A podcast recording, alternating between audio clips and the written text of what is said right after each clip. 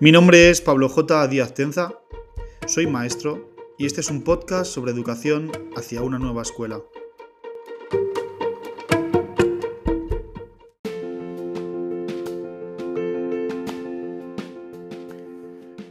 Los exámenes. ¿Quién no recuerda la época de exámenes? Algunos los recuerdan con angustia, a un tiempo después de haber dejado atrás el entorno educativo. Otros con melancolía, puesto que les recuerda a su época escolar. Lo que es seguro es que todos recordamos la semana de exámenes finales del colegio o instituto o los exámenes de la uni. El origen de los exámenes, como el de los deberes de los que ya hablamos, o el de las asignaturas y tramos horarios de los que hablaremos, lo encontramos en la configuración estructural de nuestro sistema de enseñanza mecanicista. Un contenido que se imparte, luego se practica y finalmente se evalúa para pasar a otro contenido. Es un sistema ordenado, limpio, si se me permite utilizar esa expresión, y enormemente tranquilizador para el docente, que en todo momento tiene el aparente control de la situación. En las formaciones o charlas que he podido dar sobre ABP o aprendizaje cooperativo, siempre surge la pregunta de la evaluación. ¿Y si no hago un examen, cómo evalúo? El examen parece tener respuesta a todos los interrogantes sobre el aprendizaje de nuestros alumnos, pero si lo analizamos, aunque sea brevemente, veremos que este no es sino otro de los sesgos cognitivos de confirmación que configuran la escuela del presente.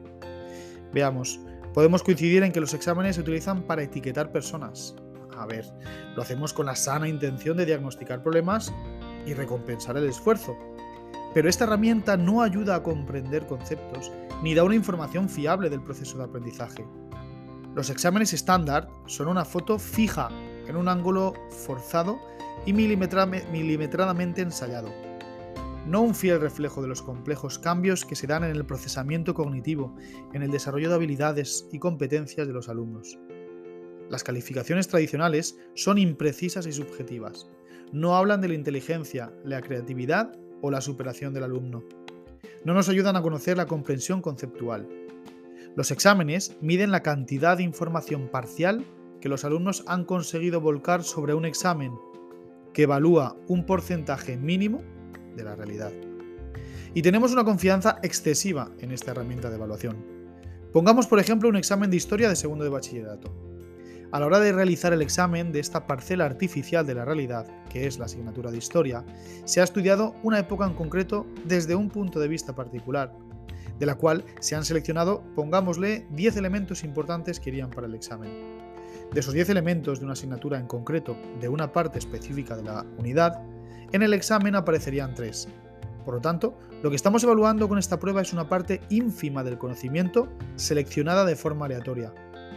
Si un alumno en concreto tiene un buen resultado, pongámosle un 7, querrá decir que los pocos elementos seleccionados de esta parcela de la realidad ha superado una parte de ellos.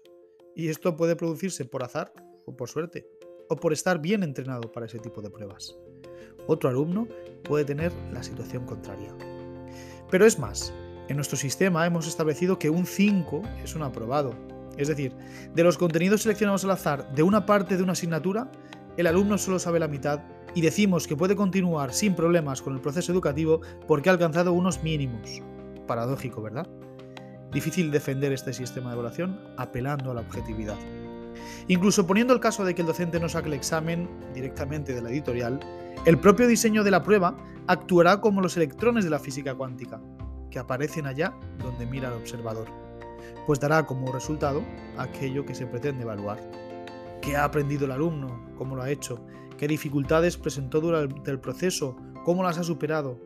Toda esta información es la que necesitamos y no aparece en este sistema de evaluación. Ahí quede esta reflexión.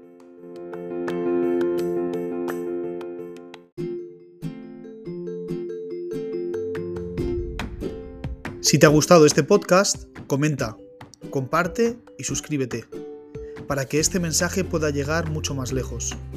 Y ya sabes, cada gota hace océano.